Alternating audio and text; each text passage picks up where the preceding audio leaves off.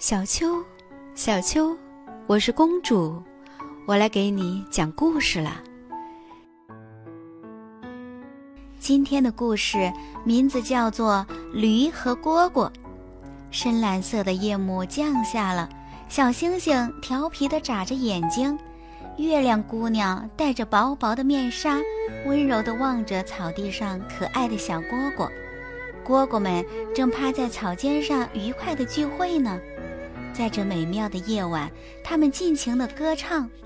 小蝈蝈的嗓音很好听，月亮姑娘听得入了迷。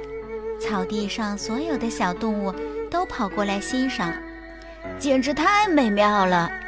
小驴忍不住喊了出来：“要是我也能唱出这样动听的歌，该有多好啊！”小驴非常向往这种境界，心里暗暗地猜想着。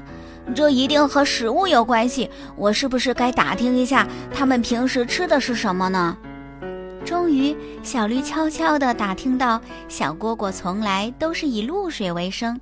啊，怪不得呢，他们吃的东西就那么不俗呀。